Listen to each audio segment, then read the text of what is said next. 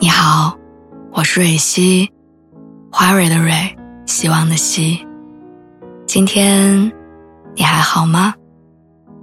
你可以在微信公众号和微博中搜索“蕊希”，每天晚上我都会用一段声音陪你入睡。听完今天的故事，祝你晚安，做个好梦。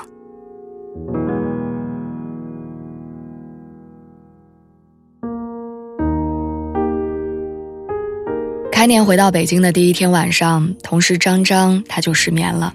第二天迟到了两个小时，顶着黑眼圈来上班。午休的时候，我问他为什么会失眠，他说：“北京家里的床好像有一种神奇的魔力，只要晚上躺上去，就会忍不住胡思乱想。一开始想五月份房子到期了，是续租这个便宜的房子，还是搬一个环境更好的？”然后想到工作，今年能不能升职？如果等不到升职的话，要不要换一份工作？最后又想到三十岁能否结婚？结婚要定居哪里？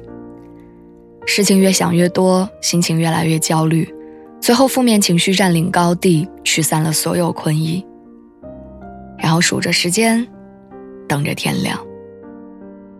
可是焦虑并不会在天亮之后就关上阀门。反而会换一种形式，随时袭击你。我刷短视频的时候，看到有人住着千万豪宅，想到自己连租房都不能整租，于是开始焦虑。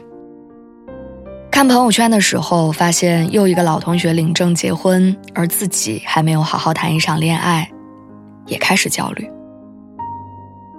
以为合租的室友和自己一样穷，结果过完年回来，听说人家已经在老家买了房，于是开始焦虑。以为坐在隔壁的同事跟自己一样，靠一个人在北京打拼，可是转头发现人家在公司有关系，于是开始焦虑。焦虑时刻都在发生，我们控制不住，好像无论怎么活。都找不到那个最优解。同龄人之间的攀比裹挟着我们的选择，慌乱中我们忘记了自己的目的地到底在哪里。我时常会感慨，如今信息太发达，网络世界上的人人人年薪百万，海外留学，穿名牌，住豪宅，别人光鲜亮丽的生活看得多了，回头再看自己。好像无论如何对比都显得黯然失色。过年在家的时候，我看老照片，八十年代末的时候，我妈他们姐弟三个人在公园里拍照，穿着我姥姥手工缝制的衣服，不好看也不时尚。我随口说：“我说你们那个时候真好，大家的生活水平都差不多，没有攀比和嫉妒，每个人都很开心。”我妈白了我一眼，说：“八十年代末的时候，已经有人在做生意了。你表姨她九十年代的时候就去香港旅行了。不是大家都淳朴，是咱家过着淳朴的生活。九十年代的时候，我们邻居就嫁了一个在沙特阿拉伯做生意的人，跟着去迪拜那边生活。贫富差距一直存在，攀比和嫉妒是人之常情。”我恍然醒悟，那个去香港旅行的有钱表姨一直都有钱，那个嫁到迪拜的邻居阿姨我也听说过，可是我从来没有听我妈讲过羡慕他们，或者觉得自己过得不如人家好。于是我问她：“你不羡慕他们吗？”我妈说：“拉倒吧，我可不想嫁到那么老远的地方，啥亲人都没有，守着你姥姥姥爷，我可开心了。”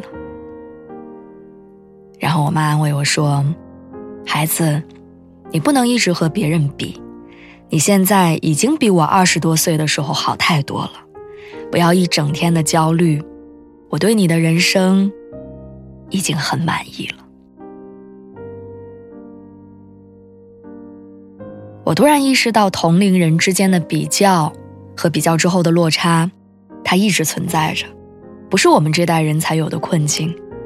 只是有些人把焦虑化作了动力，从而让自己变成了更好的人。